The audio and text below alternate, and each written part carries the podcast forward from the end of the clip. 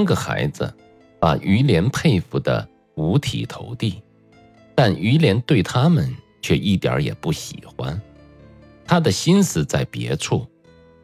不管小家伙们多顽皮，于连倒从来没有不耐烦过。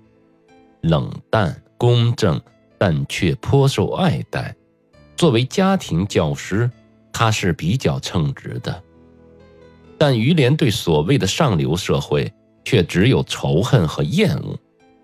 之所以如此，或许从他在饭桌上舔陪默坐可以找到解释。有几次宴会，他强自克制，才没有表露出来。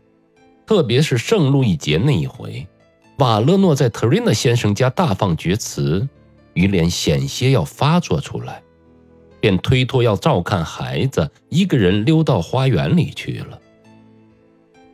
他愤愤不平地嚷着：“廉洁奉公说的多好听啊，还说什么唯有清廉才是美德。可此人自从掌握了救济款以来，自家的财产倒翻了两三倍。”我敢打赌，就连救济孤儿的钱，他也敢收挂。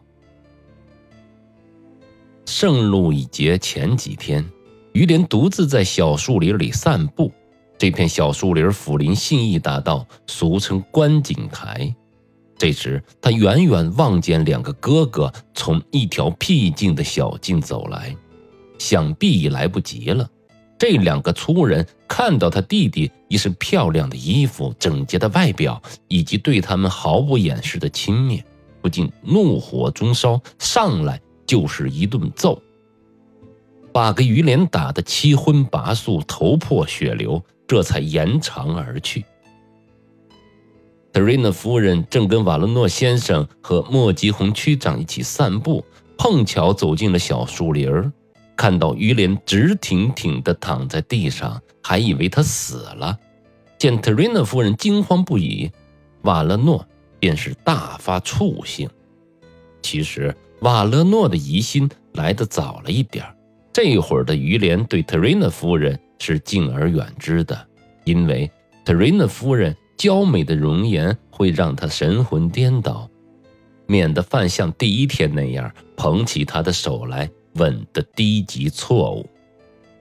特瑞娜夫人的贴身侍女艾丽莎也逐渐地对这位年轻的教师倾心起来，时常在太太面前提起，这倒惹得府中另一个男仆暗度起于连来。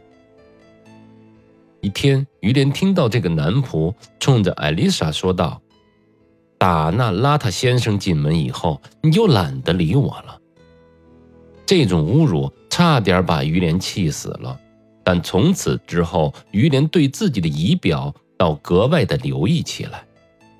瓦勒诺先生的记恨也随着时间而在增长，他公然的言言这个年轻的修士过分的爱打扮，大非所宜。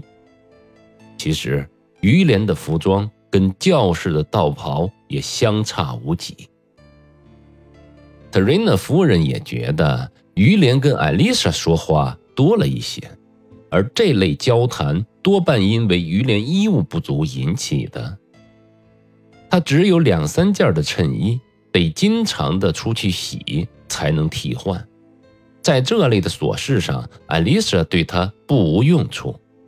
于连的困境，特瑞娜夫人先前是不曾想到的，如今却牵肠挂肚起来，很想有所馈赠。但又怕冒失，心里只觉得左右为难。